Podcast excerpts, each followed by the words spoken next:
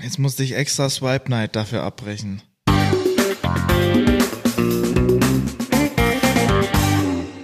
Hallo und herzlich willkommen. Hallo und willkommen zur 17. Folge von Code Culture. Du bist heute ein bisschen energielos, kann das sein? Ja, schon ein bisschen, ähm, deswegen mache ich sie einfach nochmal. Hallo und willkommen zur 17. Folge von Code Culture Podcast. Ich hoffe, ihr habt alle schon ein schönes Wochenende gehabt. Das wird ja heute am Sonntag, glaube ich, veröffentlicht. Genau, obwohl heute bei uns ja Samstag ist. Genau, wir sind Samstag um fü- 16, f- äh, 16 Uhr 16.16 Uhr. 16. äh, und haben natürlich wieder mega Bock. Ich bin der Lukas, ich bin 20 Jahre alt, ich bin Softwareentwickler bei der Excentra GmbH und neben mir sitzt. Markus, ich bin nicht 20 Jahre alt und CTO der Excentra. Dein Natürlich Chef sieht er aber so aus wie 20. Immer. Ja, damit ich jetzt also, Gehaltserhöhung. Mhm. Wie alt ich bin, ich hatte, ich hatte erst Geburtstag, du müsstest es eigentlich wissen. Nein, ich weiß, wie alt du bist, aber so. jetzt, ich habe jetzt gesagt, du siehst aus wie 20, kriege ich jetzt eine Gehaltserhöhung. Nee, Schade. Nee. Er ist äh, 36 Jahre alt, okay. also sehr alt. ja, für, für, für, für. Nicht mal reden kann er.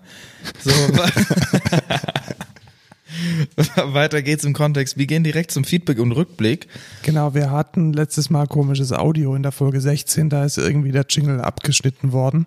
Von Markus. Wir hätten jetzt sagen können, hey, das liegt an, an Reaper und dem Ripple Edit, aber ich glaube, wir haben es einfach ver- verpeilt. Du, ja. Also du kommst ja immer hierher und, und redest ins Mikrofon und dann darf die, die ganze Post-Prod darf dann ich machen. Ja, richtig, weil ich Vertrauen in dich habe, dass du die richtig machst, aber anscheinend ja nicht. Ja, aber nachdem ich ja der absolute Cubase-Experte bin und ich auch produziere, kann ich schon verstehen, dass es Mhm, einfach voll der zu, Experte. viel zu kompliziert ist für dich. Nee. Äh, auch kompliziert ist, dass ähm, wir hatten mal über IFTTT gesprochen und hatten gelobt, dass die so ein tolles Pricing-Model für ihren Pro-Plan haben. Äh, das war nur die Hälfte der Wahrheit. Ja, die, die, Den Standardplan gibt's nämlich gar nicht mehr kostenlos. mhm, das heißt, man muss jetzt immer bezahlen, wenn man Genau, mehr also, als drei Applets wenn man haben mehr als möchte. drei Applets haben möchte. Und ich habe, glaube ich, sieben oder acht, die, die, die produktiv sind. Das Und sackt hart. Das sagt hart. Deswegen habe ich mich jetzt für zwei US-Dollar im Monat entschieden und bezahle jetzt zwei Dollar im Monat, damit meine Applets alle wieder tun. Ich werde jetzt einfach deinstallieren. Hast du Applets am Laufen? Äh, ich glaube, ja, ja, das meinte ich ja letzte Folge schon oder vorletzte oder so.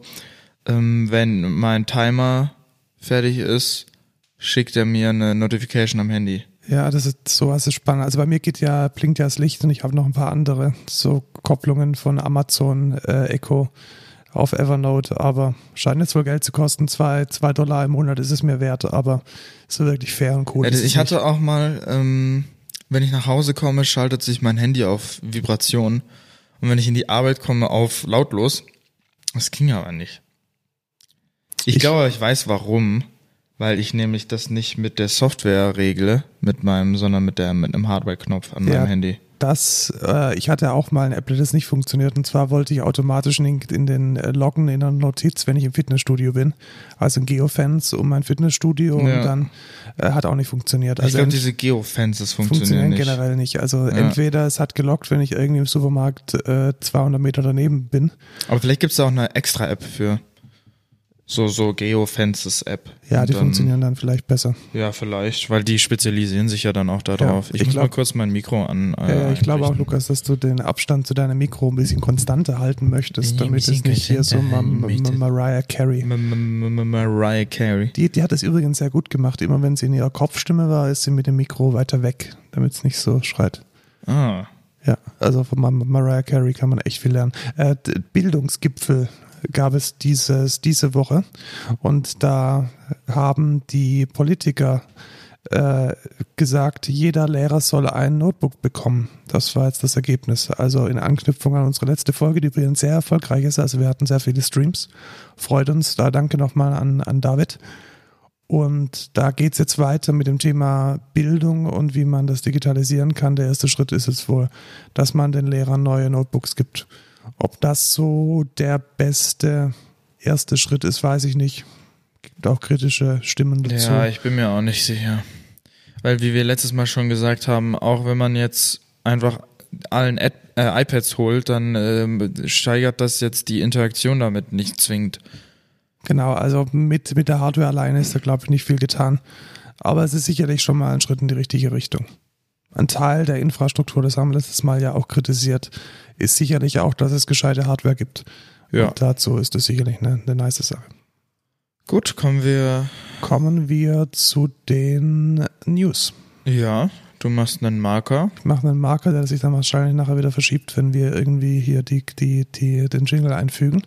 Nichtsdestoweniger, die erste News ist, dass der EuGH, also das höchste europäische Gericht, es den Städten erlaubt, Airbnb zu verbieten.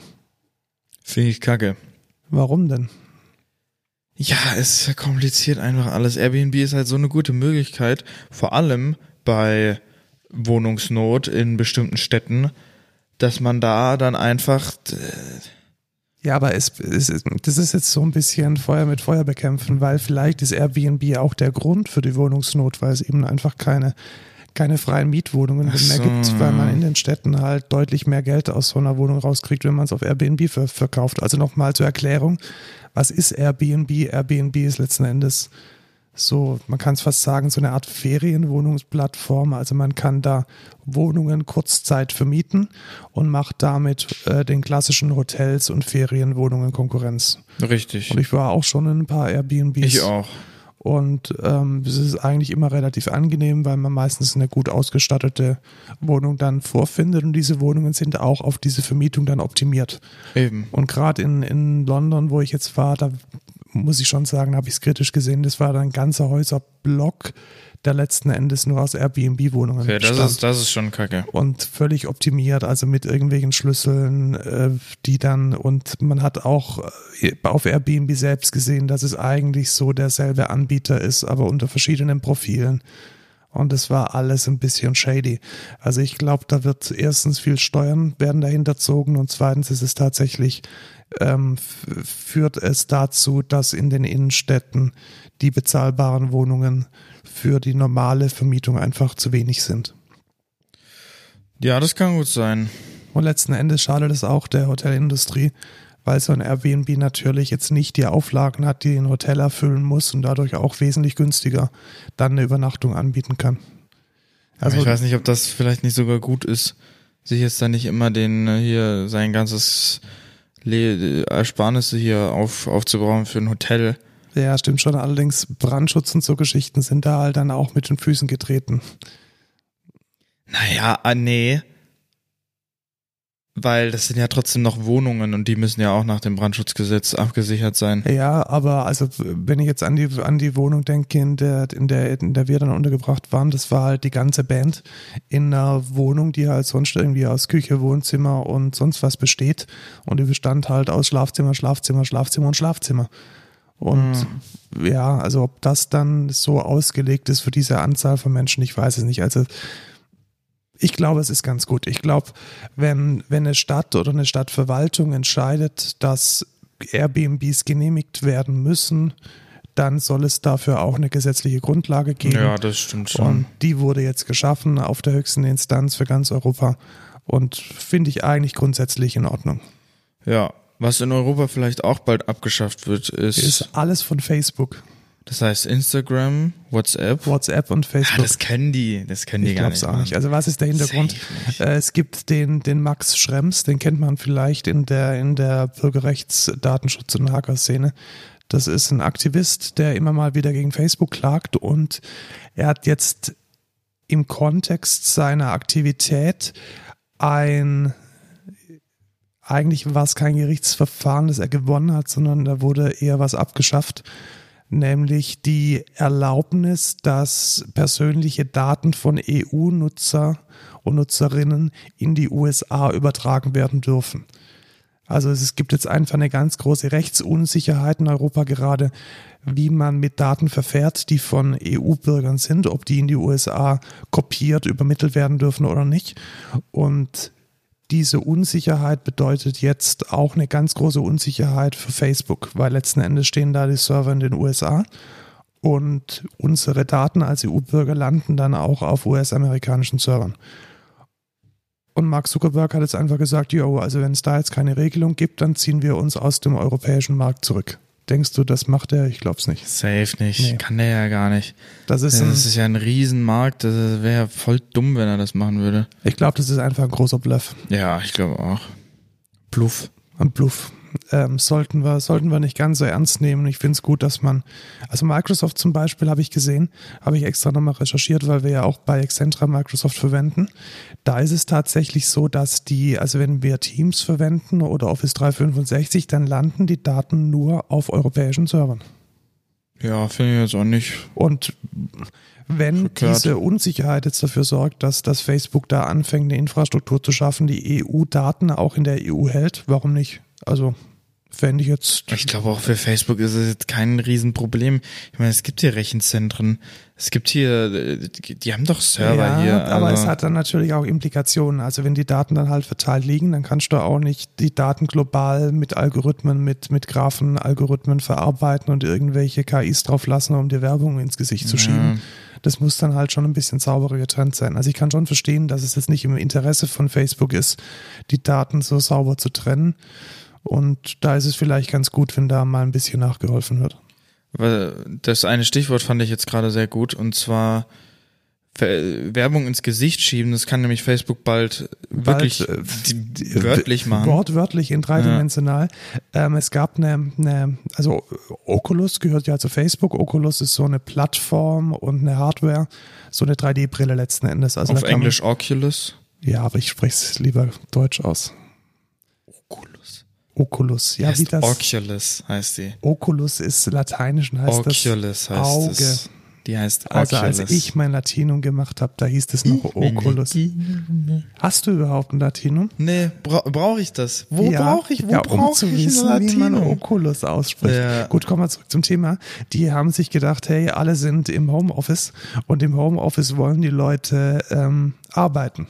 Und verdammt, unsere Oculus, die kann ja nur Spiele spielen. Was machen wir jetzt? Und sie haben dann gesagt, hey, wir erfinden so ein Minority Report Dings und lassen dann darauf die Leute Web browsen. Ich glaube, mehr geht noch nicht. Also es ist so eine Ja, irgendwie Messenger kannst du ja auch mit Messenger verbinden. kann man machen und ähm, ein bisschen Doch, den Web- zeichnen konnte die zeichnen auch. konnte die dann. Ja. Also gibt's gibt's ein Video, also wie muss man sich das vorstellen? Man setzt sich diese Brille auf, man hat dann, es ist äh, nicht komplett VR, es ist AR, also es ist Augmented Reality, man bekommt die eigene Umgebung noch in Schwarz-Weiß. Also, wenn man will. wenn das kann man möchte. aus- und anstellen oder auch teilweise nur machen. Genau, dann kriegt man seine, sein Surrounding noch mit, mit rein projiziert, mit reingerechnet. in Mit einer das Kamera. 3D-Bild mit der Kamera, genau. Es ist nicht halbtransparent, sondern mit einer Kamera. Und überlagert werden dann eben Bildschirme dargestellt. Und man kann dann auch Tastaturen bedienen, da drin rumtippen. Ist ein ganz Scrollen. gutes Konzept, aber ich hatte selbst schon die ein oder andere 3D-Brille auf. Das ist, da ist immer, immer noch Luft nach oben. Die Ja, aber Experience besser zu welche machen. hattest du denn zuletzt auf? Äh, das waren, äh, Die, äh, die wir in der Arbeit haben. Die Ja, und ich hatte die, die Oculus Go mal Die auf. Oculus Go. Ja, Boah, ja, die kenne ich, äh, das weiß ich jetzt nicht genau. Die jetzt, das, ist Und ich- das die neueste von Oculus? ja, das war die neue. Ja, bin mir jetzt aber auch nicht mehr ganz Ja, sicher. ich bin mir auch nicht sicher. Also ich hatte auf jeden Fall, es, es ist schon cool, aber Ja, mal gucken, vielleicht ist es ja mega und äh, in einem Jahr sch- äh, Gibt's keine Bildschirme mehr. Genau. Dann wollen wir auch nicht mehr alle ins Office gehen. Ja, das wäre echt cool, wenn man so eine, so eine Lobby dann auch hat. Und dann kann man sich da einfach mit den anderen unterhalten und dann kann man auch ein Stand-up machen und so. Denkst du nicht, das ja, ist geil? ist halt schwierig dann, also da, da muss man sich dann auf eine irgendwie eine Avatarlösung äh, einlassen. Also wie werden dann die anderen repräsentiert in diesem virtuellen Raum? Das ist, glaube ich, noch ein Thema, das nicht Ja, gelöst dann ist. macht man halt einen Avatar. Ja, genau, man braucht einen Avatar und da gibt's, also ich habe da noch kein gutes Konzept gesehen. Aber das wäre halt mega, weil dann brauche ich die anderen Mitarbeiter nicht mehr riechen. Ja, das stimmt, das ist manchmal Ja, von Vorteil. ja. Ähm, Was man mit der Oculus auch machen kann, sind- ist natürlich Games Und spielen. Jetzt muss, jetzt, die News ist für dich. Ich habe keine Ahnung, was Genau. das bedeutet. Also Microsoft Also. hat irgendwas gekauft. Microsoft hat Bethesda Softworks, oder? Ja. Bethesda Softworks, ja, so Ja, heißt es wohl. Was genau. ist das denn? Bethesda ist mit einer der größten Spielehersteller ähm, auf der Welt. Und die also haben die gekauft. Also die haben tatsächlich so Spiele für- rausgebracht wie zum Beispiel Dishonored, Wolfenstein, Elder Scrolls, Fallout, Doom, um jetzt ein paar zu nennen. Und das sind, das sind auf jeden Fall AAA-Spiele. Also mit der, mit die größten Spiele, die es überhaupt gibt. Also Elder Scrolls ist ein riesen Franchise. Und auch Skyrim gibt es zum Beispiel in VR, obwohl das Spiel 2015 rausgekommen ist. Also die haben, die haben aus Skyrim, dem fünften Teil von Elder Scrolls, haben die alles Mögliche rausgepumpt. Und Microsoft hat Bethesda gekauft und das ist richtig, richtig krass. Also Microsoft hat ihr eigenes Game Studio, die heißen Microsoft Studios und die haben, die bringen immer mal wieder was raus. Der Flight Simulator, glaube ich, das. Ja, ich glaube auch. Ich glaube, die bringen auch Forza Horizon raus oder so. Da bin ich mir nicht sicher. Aber das ist, das ist richtig, richtig heftig. Vor allem, weil Bethesda immer, immer alleine da stand. Die hatten auch eine eigene PK in der E3, also eigene Pressekonferenz. Denkst du, denkst du, die haben das geshoppt, um diese Spiele in dieses Bundle mit reinzupacken? Also ich glaube, Microsoft oh. geht ja mit der Xbox relativ stark in diesen monatlichen Betrag, den man bezahlt, und dann ist Xbox sozusagen. Da bin Service. ich mir nicht sicher. Also für alte Spiele wahrscheinlich schon. Ich bin mir nicht sicher, ob neue Spiele im Xbox Game Pass mit enthalten werden sein, tun sollen. Aber ich denke, es wird strategisch Sinn machen. Also ich glaube, wenn man jetzt mal Microsoft mit, mit Sony vergleicht, dann geht Xbox tatsächlich ganz stark in so ein Subscription-Modell. Also mich würde es nicht wundern, wenn das äh, irgendwann in einen Service das aufgeht. Das ist echt heftig. Und man dann x Euro im Monat bezahlt, um dann eben pauschal spielen zu können. Ja, in letzter Zeit hat sich ähm, Bethesda nicht mit Ruhm bekleckert. Fallout 76 war äh, ziemlich scheiße. Ähm, vielleicht packt es jetzt Microsoft richtig an. Genau, Elder Scrolls 6. Microsoft hat ja alles bisher zu unglaublichem Erfolg geführt. Skype zum Beispiel. sie haben Skype gekauft und Skype Ich will jetzt hier mal nicht gerade. pessimistisch sein, sondern optimistisch und, und sie gucken. Haben, sie haben Wunderlist gekauft und Wunderlist so, ist nächste ja News, sehr interessant auf jeden Fall für alle, die sich für Spiele interessieren. Ähm, genau, nächste News ist, was steht da? Mail? Nee, Make nein, nein, nein, Tracking äh, Your Work Easier wieder perfekt vorbereitet. Google hat ein neues Produkt herausgebracht und dieses Produkt heißt Tables. Das sieht aus wie Notion, bloß mit Google. Genau, es ist äh, Notion mit Material Design und mit Google Farben. Also es ist letzten Endes ein, ein Tool, um ja, Datenmodelle zu definieren und innerhalb dieser Datenmodelle dann Kanban-Boards, Tabellen, Tickets, äh, Prozesse. Ja, ich, das finde ich, das ist, finde ich, ist der interessanteste Aspekt. Also sowas wie Actions zu haben bei bestimmten, ich schiebe ein Ticket irgendwo genau, hin oder so. Genau, passiert was und das kann man dann, das ist dann schon zusammenklicken. Krass. und auch, auch spannend im Gegensatz zu Google Mail und so weiter ist das Ding jetzt erstmal ja relativ pricey angesiedelt. Ja, 10 also Dollar genau, pro Monat. 10 Dollar im Monat. Also wenn man es wenn man's gescheit äh, machen möchte, dann ähm, und mehr als 100 Tables haben will, was relativ schnell geht. Also wenn ich jetzt mal überlege, was ich in Notion schon drin habe, das kommt relativ schnell zusammen, dann muss man einen Zehner im Monat berappen. Das ja. ist ein spannendes Konzept und ich glaube, damit wird auch klar, dass es sich hauptsächlich an Businesses richtet. Also ja. ich denke, das ist kein Produkt für den, für den Privatbenutzer. Das ist ein Produkt, um. Bin ich mir nicht sicher. Bin ich mir nicht sicher. Also Oder sowas sagen wie das so selbstständige das, Leute, die damit arbeiten, die wenn damit da jetzt wenn da jetzt eine gute Integration ne, was was was sehr wahrscheinlich sein wird mit äh, Google Docs, Google ja, Google Fall. Table, nee, wie heißt das Google Sheets? Ja, Google Sheets äh, ja. etc. Das ist dann schon krass, wenn du dann so eine so eine Tabelle verlinken kannst in irgendeinem Task. Ja, aber ich glaube schon, dass es ich glaube schon, dass es eher so also dass die das Privateste, was sie vielleicht so anstreben, ein Verein ist oder irgendwie eine, ein Venture, das man mit Freunden gemeinsam Eine Band. Macht. Eine Band, sowas in der Richtung. Und da ist ja letzten Endes auch ein Budget da. So ein Studio umstrukturieren. Genau. Was Mhm. ja. wir beides gerade in Notion machen. Ja, richtig. Ein Musikstudio aufbauen und eine Band managen. Oh Mist, wann ist der Termin? Ich glaube, das ist nächste Woche, oder? Haben wir den verpasst? Müssen wir da mal nachschauen. Vielleicht machen wir da auch dann mal eine, eine Folge drüber, wie wir ein Studio ausstatten. Also Musikstudio in Pfaffenhofen professionell mit Soundboard. Ich glaube, es ist Ende September. Doch, ich bin mir ziemlich sicher, dass wir es nicht verpasst haben. Mein Kalender ist. Kannst du, kannst du kurz aufmachen? Nee, ich ganz sicher. Also ich glaube wirklich, dass wir den Termin nicht verpasst haben. Das, ähm, okay. Das, äh, am 1. Oktober. Am Donnerstag. Am Donnerstag. Ach oh, gut, okay. Ja, ich hatte auch kurz Angst, dass, äh, dass ich es nicht doch vielleicht auch äh, doppelt gebucht habe mit irgendeinem anderen Termin. Ah, okay. Nee. Weil ich habe nämlich noch einen Zahnarzttermin am Dienstag. Nee, es ist am Donnerstag. Also du Perfekt. kannst dann mit perfekten Zähnen am Donnerstag dann nee, der macht nur eine Na Nachgucken, Zähnereinigung macht er nicht, Ah, schade. weil ich kein Geld habe. Äh, Die Krankenkasse bezahlt das. Nee. Also meine Krankenkasse Nicht bezahlt direkt. mindest, mindestens eine äh, professionelle Zahnreinigung PZR im Jahr. Ja. Okay. Naja. Schau mal nach. Ähm, zurück zum Thema. Ähm, Ja, aber Ja, nochmal abschließen hier. Tables, Ach so. äh, schaut's euch mal an. Okay. Ich werde mir auch, glaube ich, mal einen, ähm, einen, äh, einen, äh, einen Free-Account Nö, nö, klicken. Und äh, ich auch. vers- Ich werde es versuchen. mal ausprobieren und dann können wir ja mal drüber reden. Genau, In der- vielleicht in der können wir dann Folge. mal in, einem, in, einem, in einer weiteren Folge dann mal sagen, ob sich jetzt von Notion massiv unterscheidet oder nicht.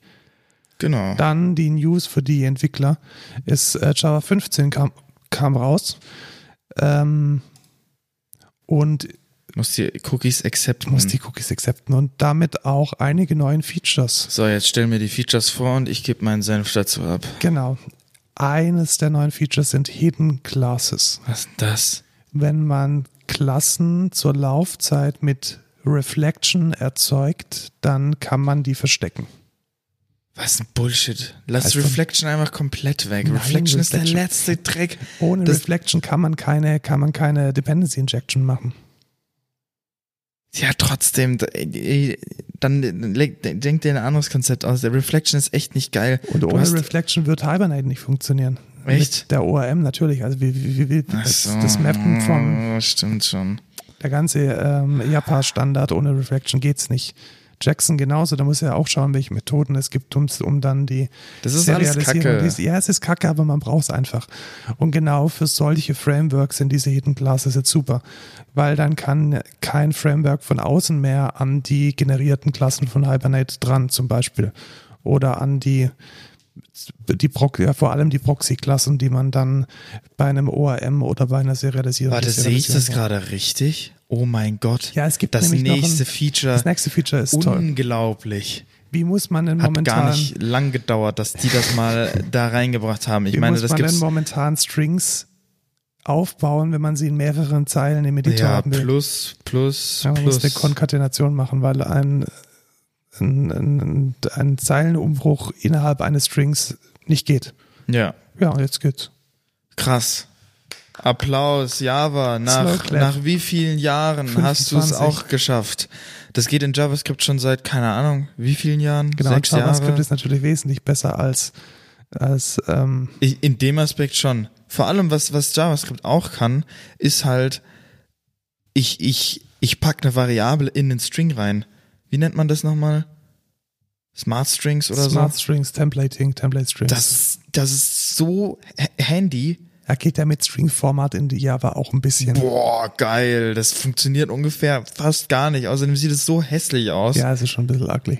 Also, du hast dann auch irgendwann, wenn du einen langen String hast, hast du keine Ahnung mehr, wo irgendwas hinkommt, weil dann steht da irgendwie Prozent S, Prozent D, Prozent Und die L. Reihenfolge ist vor allem wichtig. Und wenn du dann was einfügen möchtest, dann fängt die Zählerei wieder an und man hat Eben, überhaupt das, keinen Plan das ist mehr, der was wie größte funktioniert. Dreck überhaupt. Das hat ja ähm, zum Beispiel LSLF, äh, SLF4J und ähm, andere Logging-Frameworks, die haben das ja ganz nice gemacht mit diesen Curly Brackets, dass man wenigstens über so eine var-arc-Hilfe dann Inserts in Strings machen kann. Ja, ich finde das halt, ich finde, das ist mega handy und das braucht man öfters.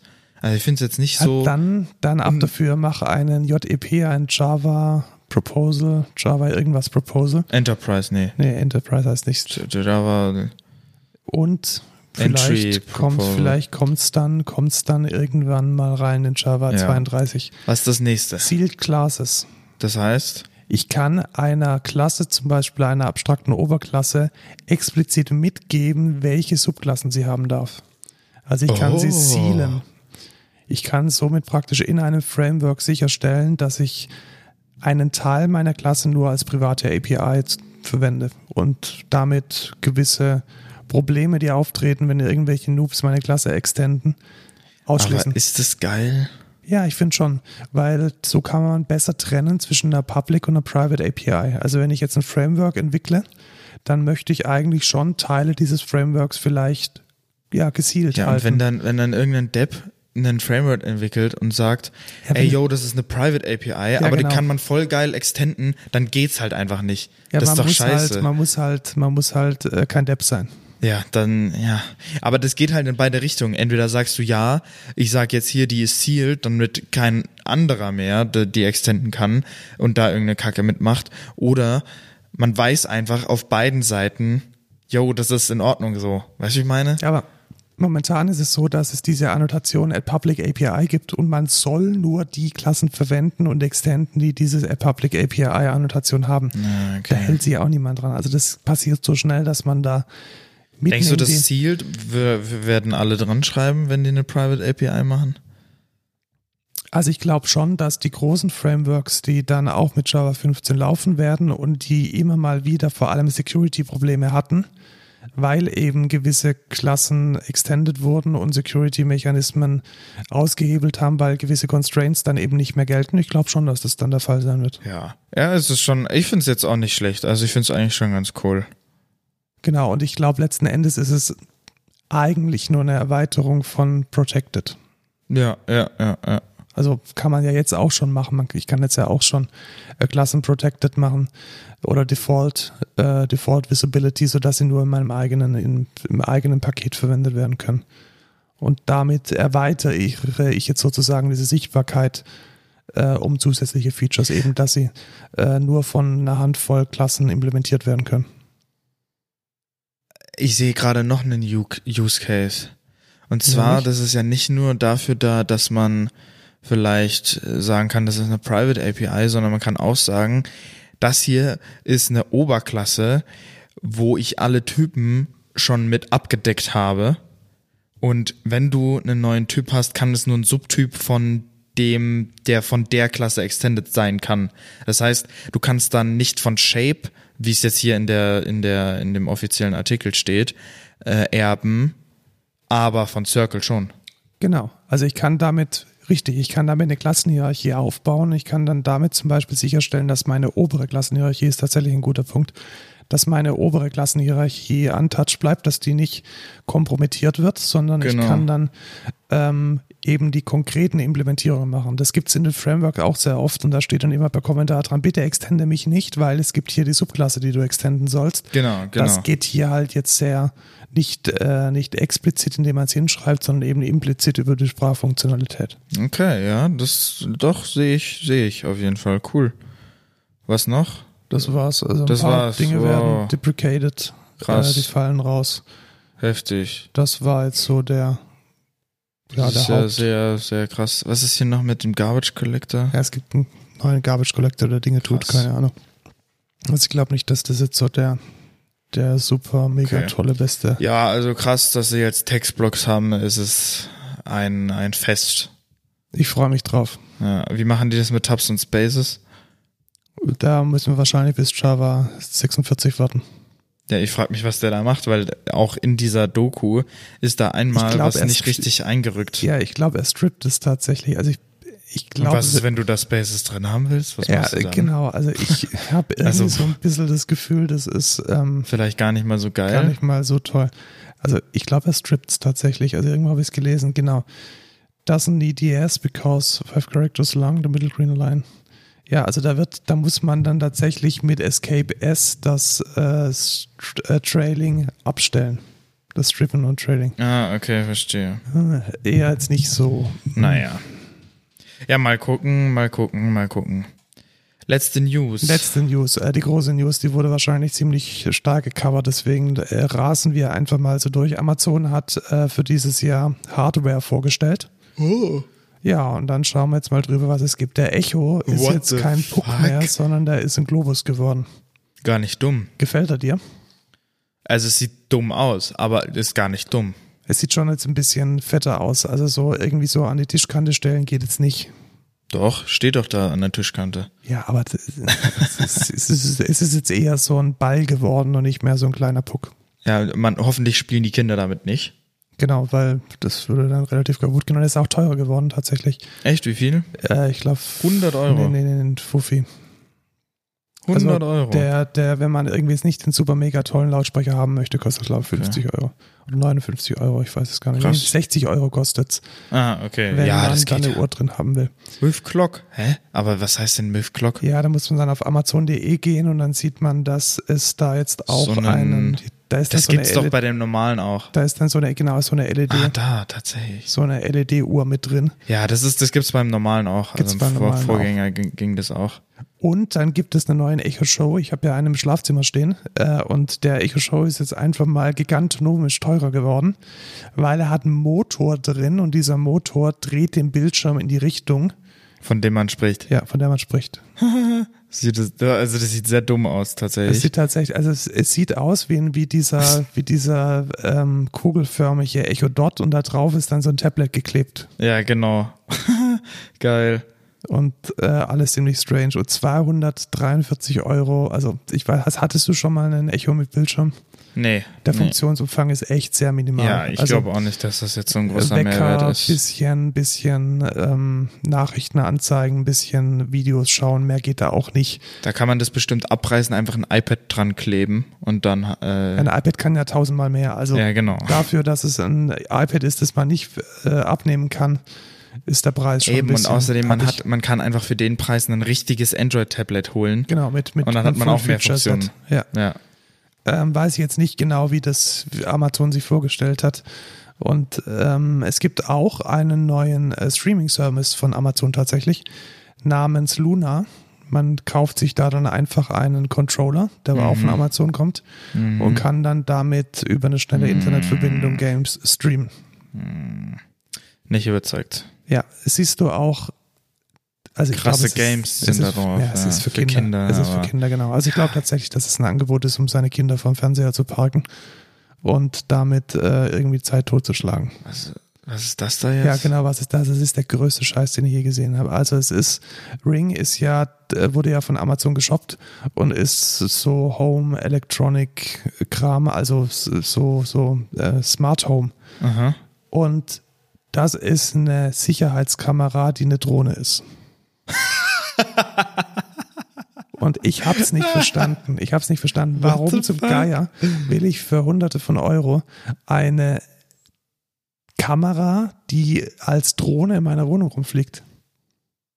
Ja, schon geil. Na, das ist doch nicht geil. Warum? das denn? ist schon cool. Ja, klebt dir halt die Kameras in, in, in, die, in die Räume rein. Ja, aber äh, und jetzt. fische Auge und gut ist. Nee, das Ding ist, du brauchst, du brauchst ja für, für das bräuchtest du, wenn du eine Dreizimmerwohnung hast, brauchst du drei, Drei Kameras, Kameras. für 20 Euro jeweils. Und das Nee. Ding hier kostet keine Ahnung, was das 20. Kostet. 20 Ah, Euro. Eine Ringkamera.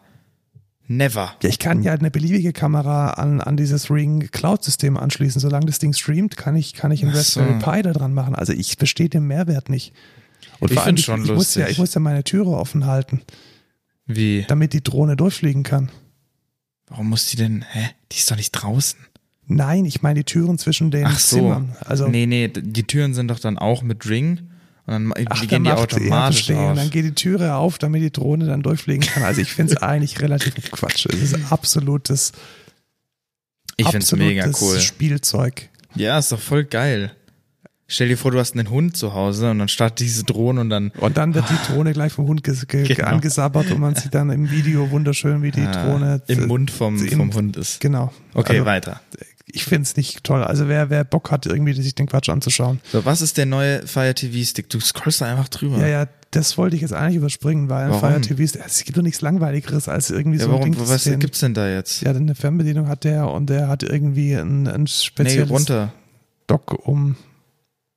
Das war's schon. Nee, da. Das ist doch. Nein, nein! Das ist doch der, der, der Text zum Fire Ach, TV das Stick. willst, du willst, du willst lesen. Ja, ich will den Text kurz lesen.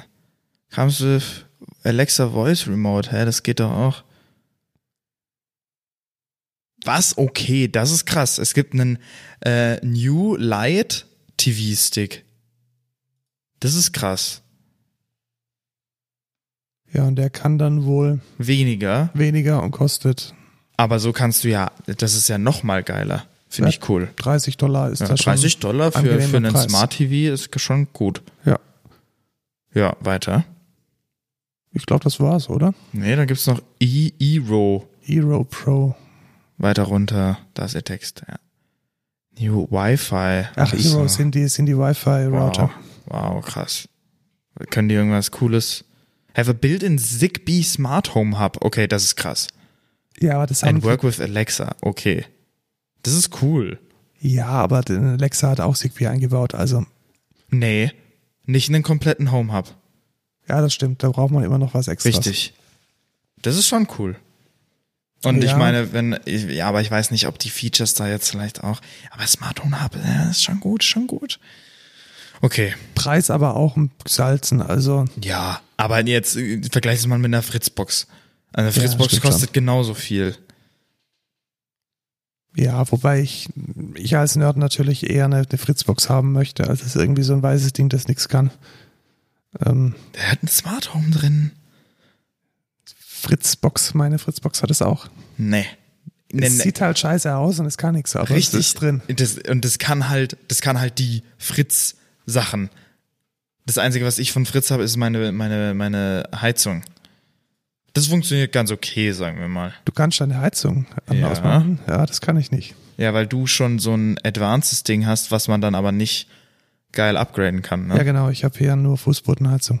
Ja, voll kacke. Ich kann der Alexa sagen, hey, yo, mach mal äh, auf 22 Grad und dann Ja, das ist gut. voll geil. Äh, Gut ist auch unser Thema der Woche. Wir wollen heute nämlich einbiegen zu IDEs. Was, wofür steht denn IDE, darf ich sagen? Ja, bitte. Integrated Development Environment. Und was ist das denn? Das ist ein integriertes Entwicklungsumgebung. Ja, Der Artikel war falsch. Ich Genau. Weiß. Ähm, ja, es geht darum, man möchte Code machen, voll cool, aber man ist natürlich ein dummer Mensch und will sich das ähm, einfacher das haben. Leben so einfach wie möglich genau. machen. Also eigentlich kann man sagen, eine IDE, ich sage es auf Deutsch, ist eine ist der Arbeitsplatz, der virtuelle Arbeitsplatz, das Hauptprogramm eines Programmierers, eines Softwareentwicklers. Ich dachte, das ist Reddit. Ja, ich dachte YouTube. Okay. Haben wir das jetzt falsch gemacht? Ja, ich Die glaube ganze schon. Zeit. Ich glaube schon. Ähm, was gibt's in der E? IDE? Genau, also wozu braucht man denn eine? Warum programmierst du denn nicht einfach in Notepad? Hey, Notepad Vim. Warum programmierst du nicht einfach in Nano? Ah, ekelhaft, Nano. Wer Nano benutzt, kompletter Noob. Ähm, ja, weil die Ich glaube, du IDE hat. möchtest mal dein Mikrofon ein bisschen äh, Was? höher machen. Hä, gar nicht. Vorher war es höher und dann war ich immer so weit ja, weg. Das, ist, das, das fällt da immer runter. Das Sehr fällt gut. überhaupt nicht runter. So. Ähm, in, dem, in der IDE gibt's einen Code-Editor, da kann ich natürlich, also so wie im Notepad, kann ich einfach mein Ta äh, hier äh, Code schreiben. Was der aber dann auch noch hat, ist eine Autovervollständigung. Wie was- funktioniert die denn? Was macht die denn? Also wenn ich jetzt zum Beispiel ein Objekt vor mir habe und dieses Objekt hat drei Methoden und die Methoden heißen foo und bar. Und wenn ich jetzt Ich dachte drei. und foo und bar und foo bar. Okay.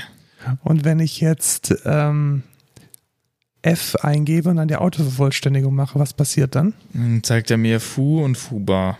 Genau, und dann kann ich mit dem Pfeil auswählen, was ich haben möchte. Und das ist super gut, wenn man keinen Bock hat, die ganze Zeit zu verstehen, was man da eigentlich macht. Genau. Ich hoffe, die meisten, die Entwickler sind, haben schon eine IDE, weil ich glaube, safe jeder hat eine IDE, der Hast du, entwickelt. schon mal, hast du schon mal so Java-Tutorials von irgendwelchen komischen indischen Menschen angeschaut, die dann in Selbst die, Notepad++ die benutzen dann NetBeans oder so, oder wie, wie das auch immer heißt. Was der letzte Dreck ist, aber egal.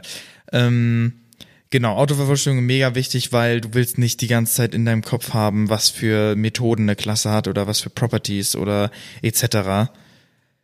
Ähm, das benutze ich ständig. Also Con äh, Control Leertaste ist, glaube ich, mit einer meiner meisten Ja, ich Anschläge. glaube, äh, Control-Leertaste schreibt mein Programm. Ja, ja, tatsächlich. Also es ist halt mega wichtig, vor allem was da auch, also es ist nicht nur Autovervollständigung, sondern zum Beispiel auch, ich brauche einen Konstruktor in der Klasse und die wird halt, der wird halt einfach erstellt. Dann schreibe ich spare mir halt so viel Code. Genau, man spart sich Tastenanschläge letzten Endes. Letzten Endes ist es die dumme Arbeit sozusagen, die, dass der, der Gerüstbau, den man sonst mit, mit vielen Tastenanschlägen Genau. machen müsste. Getter, der wird- Setter. Genau, Getter Setter werden auch äh, sehr, sehr easy damit erzeugt. Die kann man sich damit äh, automatisch generieren oder automatisch vervollständigen und dadurch extrem viel Zeit sparen. Also Ja. vor allem die Zeit, die die dumme Arbeit wäre. Ja, richtig. Was da auch noch dazu gehört, ist Refactoring, würde ich sagen. Ja, auf jeden Fall. Weil, ähm, was ist ein Refactoring? So ganz, ganz grob gesagt. Also Ich habe jetzt, ich habe jetzt zum Beispiel eine Klasse erstellt und meine Methoden heißen FUBA und FUBA und dann fällt mir auf, ey, das kann ja keiner lesen. ich nenne die mal äh, Get Value und Set Value, weil genau das ist das, was sie machen. Richtig, weil wir machen ja Clean Code. Genau. Und, wenn Und- du jetzt die Methode FUBAR in Set Value umänderst in den Also naiven einfach so? Editor, einfach so, was passiert denn dann? Dann werden die Referenzen, also alle Leute, die quasi die Methoden benutzen, da steht natürlich dann noch FUBA drin, weil Genau, dann kompiliert dein Code nicht mehr. Richtig, weil die dann musst du Methode da durch- FUBAR, die gibt's jetzt ja nicht mehr. musst du durch alle anderen Klassen durchgehen und gucken, hey, wo habe ich denn hier nochmal das äh, reingegeben? Und dann heißt vielleicht noch eine Methode FUBA und dann änderst du eine, die du gar nicht ändern wolltest und voll Kacke. Was die IDE für dich macht, ist, die sucht sich alle Referenzen zusammen und ändert dann gleichzeitig auch die Referenzen.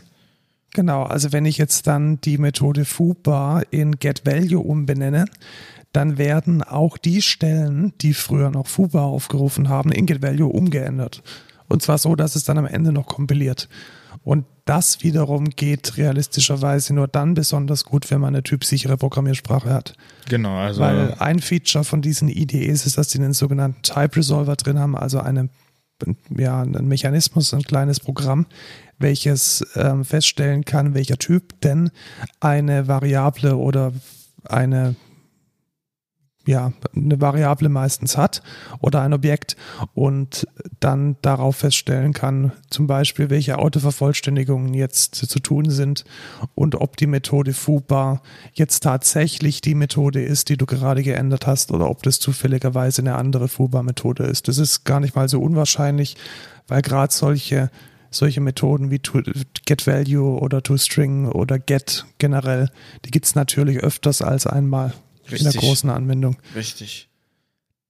Ähm, was, was der Type Resolver ebenfalls macht, ist, du erbst jetzt von einer Klasse oder du rufst eine Methode auf von einer Klasse und jetzt weißt du aber nicht genau, was die macht und du möchtest jetzt aber wissen, was die macht. Da kannst du dann einfach, also am Mac ist es Command, ich glaube in Windows ist es Control oder so, in manchen IDEs und dann kannst du einfach in die Klasse in die Klasse reingehen. reinklicken. Genau. Und das kann, das kann man auch nur dann wirklich gut, wenn man eine typsichere Programmiersprache hat. Bei einer nicht typsicheren Programmiersprache ist es meistens so ein Guess. Ja, genau. Also in der Eclipse kann man das ja gar nicht machen, aber in der IntelliJ, die, die hat ja viele Programmiersprachen, da geht es auch zum Beispiel in JavaScript Mhm. oder TypeScript, da machen die das schon ziemlich gut Halbwegs okay. und auch, auch Refactoring funktioniert äh, wirklich relativ gut. Hm? Bevor wir zu den eigentlichen IDEs kommen, die es da so gibt, also da hast du jetzt gerade schon zwei genannt. Sorry, Das wäre ja alles, alles easy. Zwei gespoilert. kleiner Spoiler zwischendurch. Es gibt Ja. nämlich noch zwei Features, über die ich reden möchte. Nämlich einmal den Runner. Erstmal ganz, ganz primitiv. Also ich kann meine Anwendung in der IDE starten. Was? Ja. Geil. Das ist gar nicht mal so selbstverständlich. Also in einem klassischen Texteditor geht es natürlich nicht. Nee, da hat man natürlich dann nicht. ein Programm nebendran oder die Kommandozeile, den Compiler. Also das ist dann sozusagen eine Infrastruktur, die meinen Code kompiliert und dann den kompilierten Code strukturiert startet, sodass ich dann auch sehe, was sie macht, diese Mhm. Anwendung, die ich geschrieben habe. Und was gibt's da noch? Und darauf aufbauen dann den Debugger. Das ist ein Toolset oder ein, eine Sammlung von Werkzeugen, Bagger? mit dem ich dann meinen Code debuggen kann. Warum muss ich denn meinen Code debuggen? Was für ein Bagger? Was für ein Bagger, genau. Was ist denn ein Bug? Ein Bug ist ein äh, Käfer. Ein Käfer, ja. Und ähm, auch ein Fehler in einem Programm. Ach so, ja, Ja, genau. das meintest du. Ups. Ja, aber das kennst du ja nicht, weil du ja. nee, sowas, meine, meine Software hat keine Fehler. Genau, also meine eigentlich auch nicht, aber es gibt offensichtlich Leute, die Fehler machen. Ja, richtig. Und die müssen dann diese Fehler wieder beheben. Genau, und, und, und um diese Fehler zu analysieren, hat man verschiedene Werkzeuge. Zum Beispiel hat man äh, Breakpoints, das sind dann Markierungen an Codezeilen, an denen das Programm dann stehen bleibt. Und in diesem Stehenbleiben kann man dann zum Beispiel schauen, welche Belegung eine Variable hat. Genau. Oder man kann nochmal eine Log-Ausgabe machen. Oder man kann Exceptions äh, anhalten, wenn eine Exception geworfen wird. Also da gibt es verschiedene Tools, die man dafür verwendet. Und ein Debugger ist traditionellerweise dieses Set von Werkzeugen, um durch den Code durchzusteppen, Variablen anzuschauen, Breakpoints zu setzen, mit Exceptions umzugehen. Genau. Was noch ein Feature ist, was vielleicht noch ganz wichtig ist, ist zum Beispiel auch Revisionierungswerkzeuge. Oh ja, tatsächlich. Also eine grafische Integration von Git, wer das braucht, wer das möchte. Da findet man dann in den EDEs meistens auch wieder ein Set von Werkzeugen. Und nicht nur das, sondern zum Beispiel auch Show Revision Information auf Files und dann kannst du sehen, wie war diese Datei noch vor dem letzten Commit, den ich gemacht habe. Genau, da kann man dann so ein bisschen nachschauen oder auch, wie, sie, wie sich diese Datei über die Zeit verändert hat, wie sich diese Genau. Klasse über die Zeit verändert hat. Ob das jetzt eine alte Klasse ist, ob da der Kollege schon dran gearbeitet hat, Genau. wann der Kollege daran gearbeitet hat, warum er daran gearbeitet hat. Welcher Idiot hat diesen Code hier eingecheckt? Genau, das ist die, die, ja, das macht man eigentlich meistens so. Man regt sich Genau. über was auf und schaut danach, äh, welcher Depp denn diesen, diesen Quatsch da fabri- fabriziert hat, um dann freundlich darauf hinzuweisen, Das ist voll der Bullshit. dass es eigentlich voll der äh, Quatsch ist und man äh, da keinen Bock drauf hat, das zu fixen. Das soll doch die Person bitte selber machen. Genau. Was ich zum Beispiel, ah nee, das sage ich dann bei der konkreten Implementation.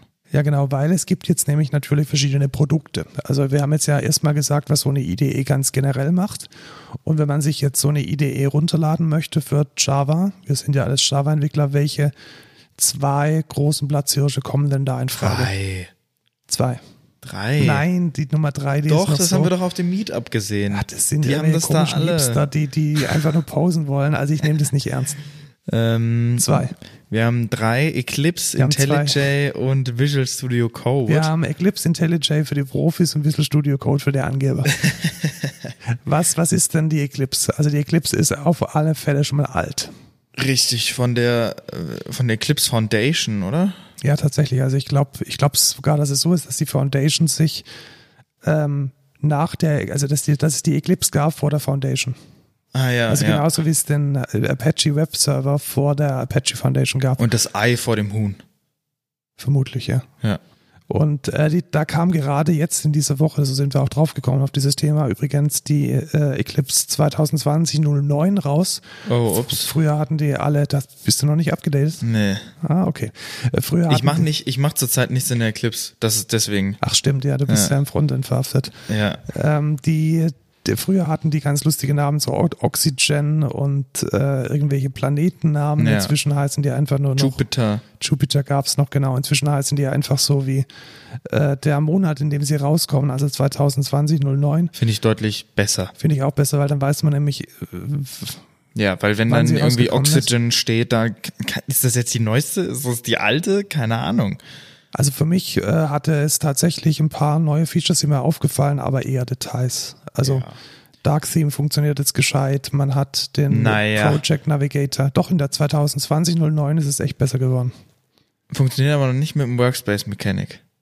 Aber das, das, das, weiß ich nicht, aber es ist auf jeden Fall doch, so. das dass habe ich jetzt- bei dir gesehen. Ja, tatsächlich. Dass es da Ich hab voll den kaputt Work, war. Den Work- die Workspace-Mechanik jetzt auch äh, wieder gelöscht. Und Sehr gut. das darf ich als, als Chef. Und die, äh, der Projekt, der Project Navigator es ist tatsächlich ein bisschen besser geworden. Also der performt ein bisschen mehr, hat ein paar kleine Features bekommen. Man kann jetzt seine, seine ähm, einzelnen Projekte, von denen ich sehr viele habe, weil ich sehr viele Projekte überschauen muss, äh, sehr viel besser darstellen. Gefällt mir schon ganz gut. Ja, das ist das, was die IntelliJ auf jeden Fall nicht kann. Nee, die IntelliJ kann sowas nicht. Also um da jetzt gleich den Vergleich zu fahren, ich mag eigentlich die IntelliJ sehr, weil vor allem das IntelliSense, also diese schon erwähnte Autovervollständigung, die ist bei IntelliJ echt viel, viel besser. Also damit kann man mehr machen. Ja, Auch. Genau, oder auch Debugging oder so, was das auch im angeht. Debugging, die, die Belegungen der Variablen werden sauber angezeigt. Man hat die Parameternamen immer so als kleinen Hint noch mit drin. Ja, Evaluate Expression ist so viel, also im Debug-Modus quasi bestimmte Methoden auszuführen, ist so viel besser in der IntelliJ. Mhm, Da, das als geht in der Eclipse auch, aber Ja, mega unpraktisch. da hast du dann dieses Debug-Ding und das verschwindet irgendwie Genau. verschwindet manchmal. und manchmal ist es dann da, hast manchmal du, nicht. Dann Und- hast du unten diese Debug-Konsole und das ist so dumm. Ich weiß nicht, wer sich das ausgedacht hat, aber da, da, da, ähm, da führst du quasi eine, eine Expression unten in der Debug-Konsole aus und der Output appeared als String innerhalb der Konsole und du musst den Output löschen, Damit, genau, damit man weitermachen kann. Also es Wie ist völlig. dumm. Also sorry. Ja, sorry. Es ist, es ist nicht, es ist nicht, nicht gut gemacht. Also gerade beim Debugging, wenn man äh, einsteigen möchte in den Code, da liefert die IntelliJ deutlich, deutlich bessere Features. Aber wie schon gesagt, man, es ist, es geht schon, man kann sich so ein Projekt machen und dann da weitere Projekte drin laden und dann hat man mehrere Genau, also worauf Maven- Markus jetzt gerade anspielt, Genau, also ich ist, spiele darauf an, dass ähm, IntelliJ eigentlich so als Designentscheidung hat. In einer IntelliJ-Instanz ist ein, Maven- Projekt. ein Maven-Projekt, Genau. genau. Und das ist cool, wenn man an einem Maven-Projekt arbeitet und den Scope von einem Projekt hat. Aber wenn man jetzt Abteilungsleiter ist oder ein ganzes Framework verantwortet, dann äh, äh, artet das aus. Dann hat man irgendwie 500 IntelliJs gleichzeitig laufen und muss dann immer hin und her wechseln, muss zwischendurch Maven äh, Re Releases machen oder Maven Install, um die Änderungen dann zu publizieren. Und das ist alles mega Oder umständlich. man will eine Klasse finden und Genau, dann findet sie dann nicht, weiß nicht, wo die verwendet wird. Richtig. Also wenn man einen, gan- einen großen Scope hat mit mehreren Millionen Zeilen von Code, da kommen die Eclipse deutlich besser mit klar. Und was ich auch, Millionen? ja, Echt? klar, Millionen. Krass. Ja, Millionen Zeilen von Code. Und was die Eclipse auch besser kann, ist äh, der Just-in-Time-Compiler. Ah, ja. Genau, also bei der, bei der IntelliJ, wenn man da den, den Play-Button drückt, also den Runner startet, um den Code, den man gerade geschrieben hat, auszuführen, dann braucht die IntelliJ immer so eine, zwei, drei, manchmal auch zehn Gedenksekunden, um den Code zu kompilieren. Mhm. Und die Eclipse macht das äh, besser, weil der Just-in-Time-Compiler genau das macht, was äh, der Name sagt, nämlich Just-in-Time, also immer ähm, parallel und gleichzeitig und modular, nur die Dinge zu kompilieren, die dann da tatsächlich gebraucht werden, jetzt zu diesem Zeitpunkt. Mhm. Und da ist die Eclipse ziemlich gut. Und das schätze ich sehr. Also ich kann da eine kleine Änderung machen. Ich kann den, ich kann die Anwendung auch laufen lassen im Debug-Modus. Und es wird dann just in time das er ergänzt in der Regel, was ich gemacht habe. Und wenn ich da jetzt nicht irgendwie krasse Signaturen ändere oder Klassen hinzufüge, Das geht aber in IntelliJ auch. geht der auch. Aber es hat immer ein bisschen eine Gedenksekunde. Und da bin ich eigentlich ganz froh, dass das ähm, in der Eclipse ein bisschen schneller, schneller funktioniert. Ja, was ich in IntelliJ noch sehr appreciate, ist zum Beispiel Maven Steps. Ja, die sind da nativ mit drin. Visu visuell, vi- visuell, so äh, werden angezeigt und Ja. kannst du einfach ausführen mit einem Doppelklick. Das ist schon ziemlich nice. Genau, also da, ähm, das geht in der Eclipse auch irgendwie, aber lang nicht so gut. Also ich habe einfach immer das Gefühl, man muss bei der Eclipse nebenher noch eine Konsole offen haben im Projekt, um alles tun zu können, was man tun möchte. Mhm. Ich mag zum Beispiel auch die, äh, die Integration von Git nicht so sehr in der Eclipse. Das ist in IntelliJ auch besser gemacht. Hast du mal einen Interactive Rebase in der IntelliJ gemacht? Der soll gut sein, habe ich mir sagen lassen. Alter, das ist so geil. Du hast halt, hast halt ein Fenster, hier sind deine Konflikte. Und dann kannst du halt auch sagen, ja, accept theirs, accept yours. Oder du gehst halt in, in den, in den, in das Merge-Tool und dann siehst du Zeile für Zeile, was du, was du quasi geändert hast und was deren Version ist. Und dann kannst du einfach mit Pfeilen sagen, ja, ich hätte gern meinen Change da, ich hätte gern den Change von dem da rein. Und hast du in der Mitte quasi das gemergte, die gemergte Pfeil. Genau, und die Eclipse sagt, ja, hat nicht geklappt. Hier Ja, sind genau. übrigens die Dateien, die ich glaube, löst es mal. Ja, Äh, wenn du die Datei übrigens öffnen willst, äh, ja, auf dem Marketplace kannst du äh, Add-ons holen äh, oder öffnest irgendwie in einem anderen Tool. Ja, also grundsätzlich, Eclipse hat auch einen Merge-Tool, aber das ist lang nicht so gut. Äh, Und es geht auch nur mit Java-Dateien. Genau, geht Wenn nur du gut mit irgendeine Java-Dateien. File heißt, irgendeine Properties-File oder was weiß ich, dann funktioniert es halt in Eclipse nicht. ja. Da, also Ja. immerhin werden die Dateien rot angezeigt. Also immerhin kann er dir noch in, in der Staging.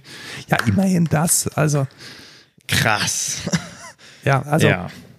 ich habe das Problem so gelöst, dass ich einfach nichts mit Git in der Eclipse mache. Ich mache alles in der Konsole nebendran. Ja, ich, ich benutze Fork und mach die, mach, mach Merging einfach in der IntelliJ. Das funktioniert nämlich auch super. Was es zu Eclipse noch zu sagen gibt, ähm, Kostenlos. Es ist kostenlos, genau. Es ist ein Open Source Tool und auch mega spannend. Aus der Eclipse hat sich ein UI-Framework herausentwickelt, nämlich die Rich Client Plattform. Und deswegen sehen ganz viele Enterprise-Anwendungen, also wenn ihr bei, bei Daimler arbeitet oder bei äh, Volkswagen arbeitet und da zum Beispiel Connect oder den Engineering Client verwendet, das ist letzten Endes das UI-Toolkit der Eclipse. Das tut mir ja leid. Die Ja, genau. Eclipse sieht so scheiße aus. Also nicht nur die Menschen, die entwickeln, sondern auch ähm, ganz, ganz viele Ingenieure haben ihre proprietäre Software in dieser RCP-Client-Plattform geschrieben. Äh, Ekelhaft. Oder RCP-Plattform. Also es geschrieben. sieht echt scheiße Nein, aus. in der RCP geschrieben, weil sowohl das Wort Client als auch Plattform ist in der Abkürzung RCP mit drin. ja, perfekt. Also ich find's echt hässlich, muss ich sagen. Ich würde es mal als zweckmäßig beschreiben. Ja, dafür ist es gut. Also es ist halt, Also es gewinnt keinen Schönheitspreis. Es Nee. ist schon, es ist eine Enterprise-Anwendung, muss man so sagen. Es ist, es ist darauf optimiert, möglichst viel Informationen darzustellen, Baumstrukturen, äh, Datenstrukturen besonders gut darzustellen. Auch ein modulares, ähm, ja, so so eine Art Modularität zu haben, wo man einzelne Views in einzelnen Bereichen des Bildschirms äh, anpassen kann oder einfügen kann. Dazu ist es gut, aber ein Schönheitspreis gewinnt es nicht. nee. Der Ja. Vorteil von IntelliJ, was daran vielleicht noch besonders ist, es ist kommerziell, also man muss dafür bezahlen. Das ist einfach eine Firma, die das macht, die heißen JetBrains, ich glaube, die kommen aus der Tschechei oder Polen, irgendwie Osteuropa. Und ähm, diese Firma verkauft dieses Produkt als ein kostenpflichtiges. Ja. Aber dafür ist es halt auch einfach mega geil. Genau, dafür ist es halt gut und hat gewisse Features, die man jetzt in der Open-Source-Welt nicht bekommt. Und vor allem JetBrains macht auch insgesamt mega viel geile Scheiße. Ja, zum Beispiel äh, sich für Kotlin organisieren. Richtig. Ähm. Das ist schon, also die haben schon Ahnung von ihrem Fach, die machen das schon ziemlich gut. Bloß diese Designentscheidung ist für mich auch der Killer, dass ich Java trotzdem in Eclipse mache. Ja, und genau, also die Entscheidung, dass eben die, es werden sich jetzt wahrscheinlich Menschen melden, die, die sagen, hey, da gibt es diesen Workaround, da kannst du dir so ein Projekt machen, ein leeres Projekt und da fügst du dann die 500 an, da habe ich alles schon probiert. Es wird dann einfach nur schnarchlangsam. Ja.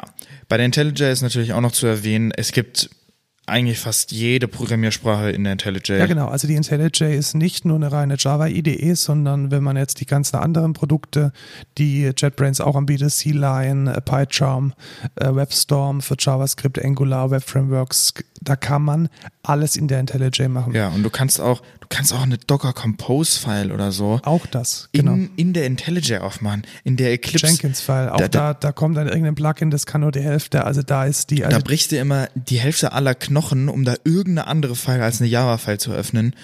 Ja, genau, auch da wieder für alles, was nicht Java ist, habe ich halt mein Vim nebendran. Das braucht man in der IntelliJ nicht. Da sind die meisten Dinge echt sehr, sehr, sehr gut integriert. ja. Und da gibt's auch mega gute Plugins tatsächlich für irgendwie Docker Angular, Compose, Vue, Docker. GraphQL, alles Mögliche. Und die IntelliJ hat eine wunderschöne Vim, äh, ein Vim-Plugin, welches dann zumindest den Editor mit den Funktionen versieht, die man auch aus dem Vim kennt. Ja. Dann die dritte Idee, die so ein bisschen aus dem Rahmen fällt, weil sie relativ neu ist. Weil sie, ist- ja, Visual Studio Code ist sehr neu. Neu? Ja, Also das gibt's ja schon seit zehn Jahren. nein. Visual Studio gibt es schon sehr lange. Also Visual Studio an sich, aber Visual Studio Code ist neu, doch, doch. Relativ, sehr neu. Was, was wäre relativ sehr neu. Was- Drei Jahre, drei bis fünf Jahre. Also fünf Jahre safe. Ja, ich bin Safe, mir nicht sicher. safe. Gut, aber sagen wir jetzt erstmal, was der, wie, wie, wie, wie, wie sie Visual Studio Code platziert und was denn äh, die Vorteile sind. Das ist kostenlos. Genau, es ist kostenlos. Äh, das, das hat einen Editor für alles. Ja, auch da wieder, es ist Polyglott. Und eigentlich ist es ein, es ist keine, also per Definition ist es keine E. IDE. Es ist eigentlich, es ist gestartet als ein Texteditor. Ein Genau, es ist Quelltexteditor. eigentlich ein, ein Genau, und Editor. es ist 2015 gestartet. Ich habe gerade nochmal nachgeschaut. ja, sage ich doch, fünf Jahre safe. Fünf Jahre, ja. ja. Und es hat sich aber in der letzten Zeit eben auch über diese Plugins und eben weil es auch schnell ist, das muss man auch sagen, also es startet sehr schnell, Ja. hat es sich so ein bisschen als Under, ja, kann man Under, Underdog-Lösung sagen? Wahrscheinlich schon. Ja, es ist halt, es ist halt sehr community-driven. Jeder kann dafür ein Plugin machen und es gibt halt auch echt viele Plugins. Und das finde ich ist gleichzeitig ein Nachteil und ein Vorteil. Genau, weil irgendwann, also ich habe tatsächlich viele Plugins installiert und irgendwann ist das Ding so zugeschissen mit irgendwelchen Quatsch, dass man das Ding gar nicht mehr verwenden kann. Erstens das, zweitens, du hast halt, du suchst halt irgendwie View-Plugin und kriegst halt acht Millionen View-Plugins. Ja, alle Du- das Gleiche und ein bisschen was und anderes. die heißen machen. auch alle irgendwie gleich und dann hast du keine Ahnung, was du nehmen musst und du musst immer gucken, ja, wie viele Downloads hat jetzt jedes und dann ist es vielleicht doch nicht das Richtige. Genau, wenn und, äh, das, wenn das jeder macht, dann werden irgendwann die, also ich, ich sehe es ähnlich und ich finde es vor allem auch nicht besonders gut für typsichere Programmiersprachen. Also weil das dann alles über Plugins gelöst wird, auch die, die, die Typinferenz, der Type Resolver. eher so mäßig für Java. Ich Ja, hab, wenn du halt ein richtiger Hacker bist, dann kannst du halt Visual Studio Code nehmen, weil dann kannst du auch deine eigenen Plugins schreiben und das ist dann irgendwie voll cool und so. ja, ich glaube aber, dass ich habe auch schon einige gesehen, die, du hast gerade vorhin auch schon gesagt, die, die Quarkus in Visual Studio Code verwenden, eben weil es da ein sehr gutes Plugin für gibt. Das hat schon gewisse Vorteile, das sehe ich schon. Aber die klassische Java-Entwicklung in Visual Studio Code, Aber das neue Braucht Plugin für vielleicht die, noch ein bisschen. für die Eclipse ist ja auch krass. genau, kann, also kann fast das Gleiche. die kann vielleicht sogar mehr, glaube ich. Also d- das, was ich gesehen habe, das ist echt heftig, was, was die da in, in der Eclipse machen kann. Ja, genau. Das Quarkus-Plugin, das ist echt gut. Also vielleicht kann man da so zusammenfassen, die, die Eclipse ist so der, der solide alte Senior, der die Dinge ganz gut kann, auch sehr Open-Source-lastig ist. Die IntelliJ ist ähm, der, der schnelle Junior, der ganz viel Geld kostet. Und Visual Studio Code ist der, der Hipster, der so um die Ecke kommt Ja. und im Starbucks seine Web-Applikationen schreibt. Genau. Dann sind wir fertig. Dann sind wir fertig mit den Idees, würde ich sagen. Geil. Uns würde natürlich als Feedback interessieren, äh, was ihr denn für, für Idees verwendet und ob wir jetzt irgendwie was vergessen haben oder etwas. Äh, Ja, natürlich übersehen. NetBeans.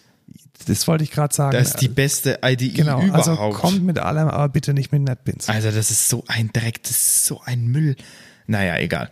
Wir, wir sind ja noch nicht beim Rant der Woche. Wir sind noch Ähm, nicht beim Rand der Woche und der Rand der Woche ist heute auch was anderes. Wir sind nämlich Beim beim, Code der Woche. der Woche und tatsächlich ist der Code der Woche ein Tipp von unserem Gast aus der letzten Folge. David, von David, nämlich Idea, Idea.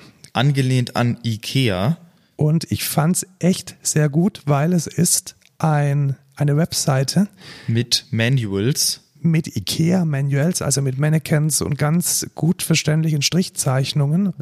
Aber anstatt zu beschreiben, wie man Möbel aufbaut, werden Konzepte der Informatik erklärt. genau, nämlich äh, bekannte, wichtige Algorithmen. Auch mit äh, sehr gutem Humor, nämlich sowas wie Quicksort äh, ist halt K-V-I-C-K.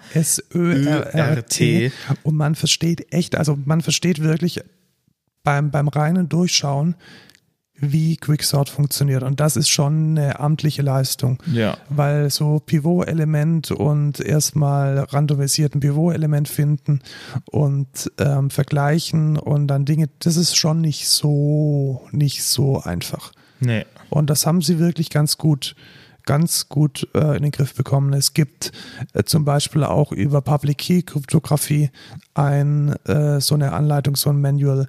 Es gibt über den Gift Wrapping Algorithmus, also das ist sozusagen die, die einhüllende die minimale Einhüllende für die Binärsuche, für einen ausbalancierten Rot-Schwarz-Baum ist es, glaube ich, gibt es echt ziemlich, ziemlich gute äh, visuelle Beschreibungen. Also wenn ihr euch für Informatik interessiert, wenn ihr euch auch vielleicht auf eine Prüfung vorbereiten müsst, theoretische Informatik oder irgendwie eure, eure Abschlussprüfung der Ausbildung, ist es sicherlich ein ziemlich gutes Cheat-Sheet, um zu verstehen und Cheat Sheet, ja.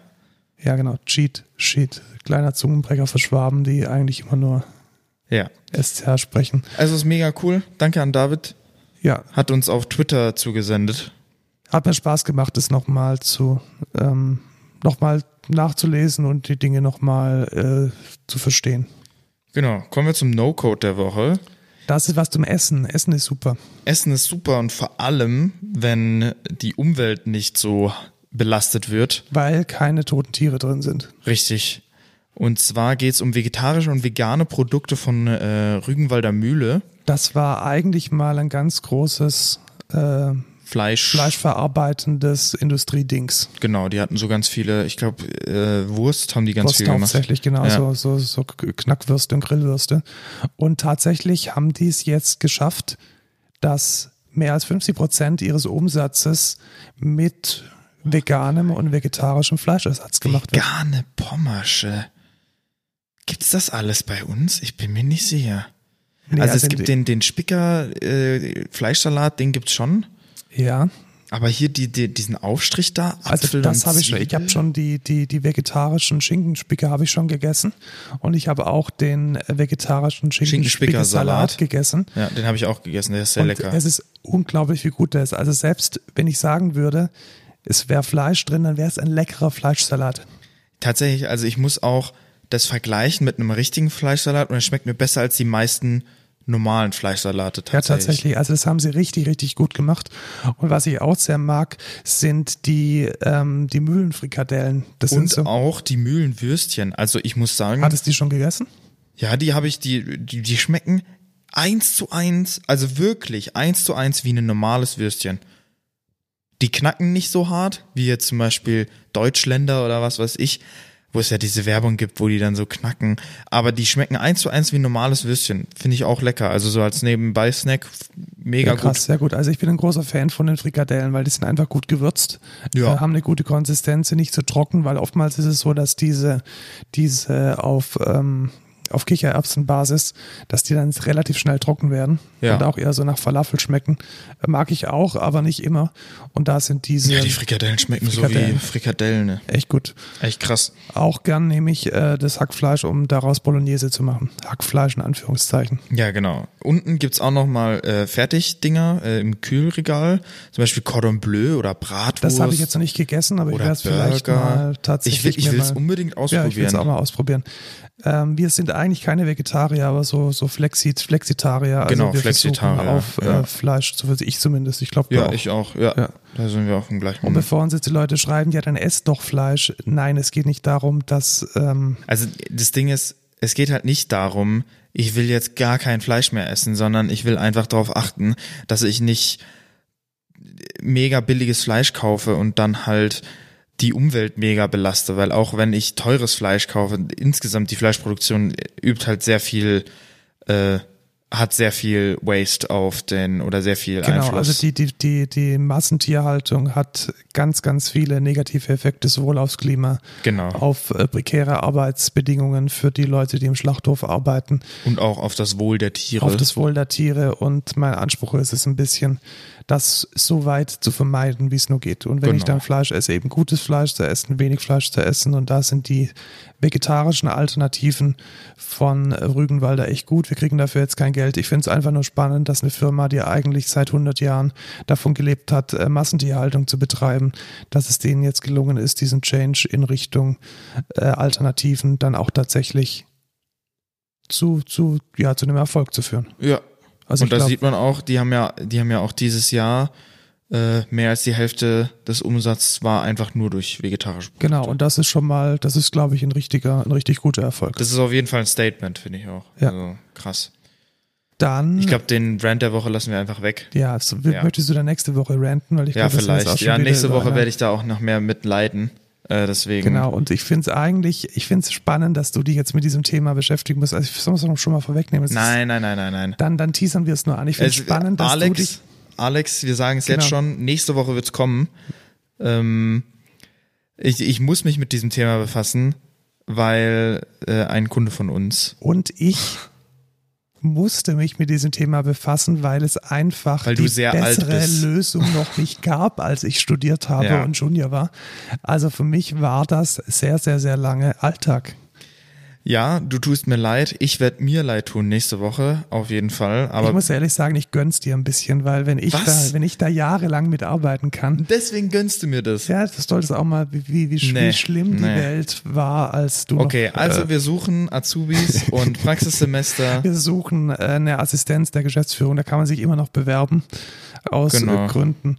Und äh, auf Twitter findet ihr uns unter äh, codeculturepod, at codeculturepod. Und E-Mail, E-Mail ist codeculture. codeculture.excentra.de, da freuen wir uns immer auf Feedback und wir sind wieder über eine Stunde in diesem Sinne. Ciao, Markus. Tschüss, Lukas.